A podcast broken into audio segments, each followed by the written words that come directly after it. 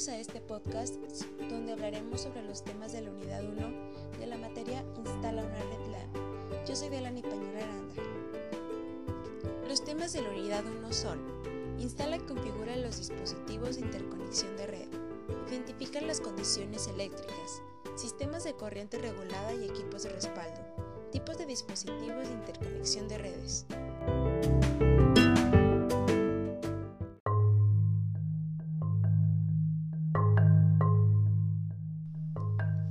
Tema número 1 de la unidad 1. Identifica las condiciones eléctricas. Instalación eléctrica. ¿A qué se refiere esto? Es el conjunto de circuitos eléctricos que tiene como objetivo dotar de energía eléctrica a edificios, instalaciones, lugares públicos, infraestructuras, etc.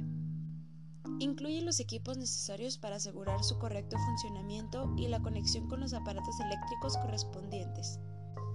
Condiciones eléctricas positivas. Selección del cableado a utilizar, media o alta tensión y calibre. Prevención de humedad. Interruptor general. Centro de carga con división de pastillas para cada tarea. Antena para rayos. Respetar las normas. Ubicación de tierra física. Instalación de las tomas de corriente. Esta tarea suele realizarla un electricista pero desde el punto de vista de un técnico o ingeniero en sistemas, debemos asegurarnos de que hay suficientes tomas de corriente para alimentar todos los equipos de comunicaciones.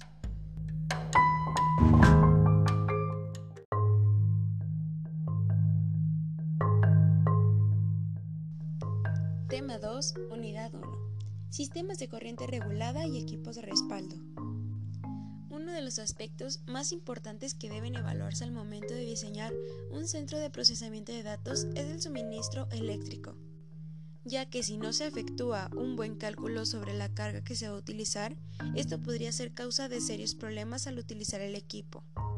Es imprescindible hacer un análisis con todos los equipos y dispositivos que se vayan a utilizar como si fuesen a trabajar todos al mismo tiempo. Así podemos obtener una carga máxima que se pudiera llegar a utilizar. Los equipos de cómputo forman parte de las más sensibles a las malas variaciones de, de corriente eléctrica. Por lo tanto, es necesario instalar equipos de protección como los que te describen ahora a continuación. Planta eléctrica. Para evitar esos largos periodos de corte, se necesita una planta eléctrica que trabaje con base a algún combustible.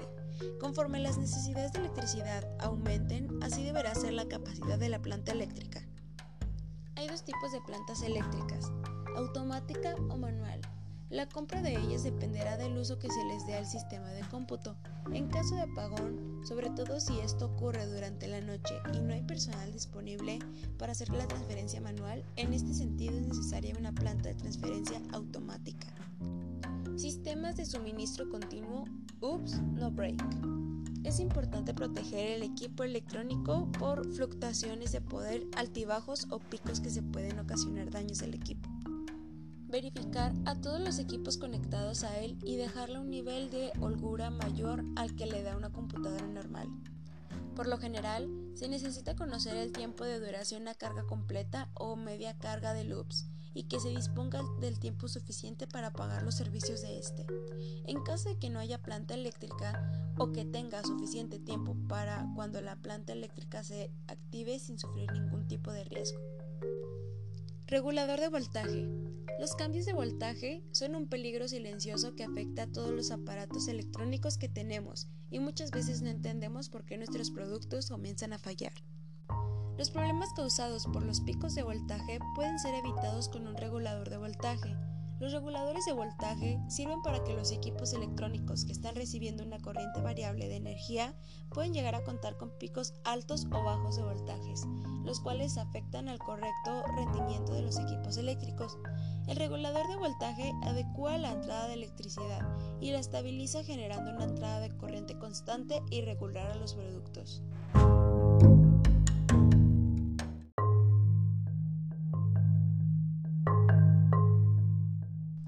Tema 3, Unidad 1. Tipos de dispositivos de interconexión de red. Dispositivo número 1. Bridge. Su función es aumentar la cobertura Wi-Fi o añadir más puertos LAN para conectar por cables, consolas, Smart TV, etc. Algunas de sus características son funcionamiento como puente para compartir la conexión. Se necesita de este y es parte para, el que, para que el router funcione. Algunos de sus tipos son locales. Une dos o más segmentos de una misma red. Remotos. Segmento de la red y de las dos partes que unen a través de la línea de una red WAN. Dispositivo número 2. Router su función es ser un dispositivo que permite interconectar computadoras que funcionan en el marco de una red. Sus características son conectar la comunicación entre dos redes, determinar la mejor ruta para la transmisión de datos. Sus tipos son Internal, Barboard, Area Porter. Dispositivo número 3. Hub. Su función es ser un dispositivo que interconecta los ordenadores de una red local. Sus características son, se conecta fácilmente a la PC vía Ethernet, permite a múltiples usuarios compartir una sola conexión, ADSL con una dirección WAN IP, servidor integrado LAN DHCP, servidor DNS integrado y relé. Sus tipos son pasivo. Un hub pasivo sirve solo como punto de conexión física activo. Se debe conectar un hub activo a un tomacorriente porque se necesita alimentación para amplificar la señal entrante ante todos pasarla a los otros puertos. Dispositivo número 4. Switch. Su función es ser un dispositivo de interconexión utilizado para conectar equipos en red, formando lo que se conoce como una red de área local LAN.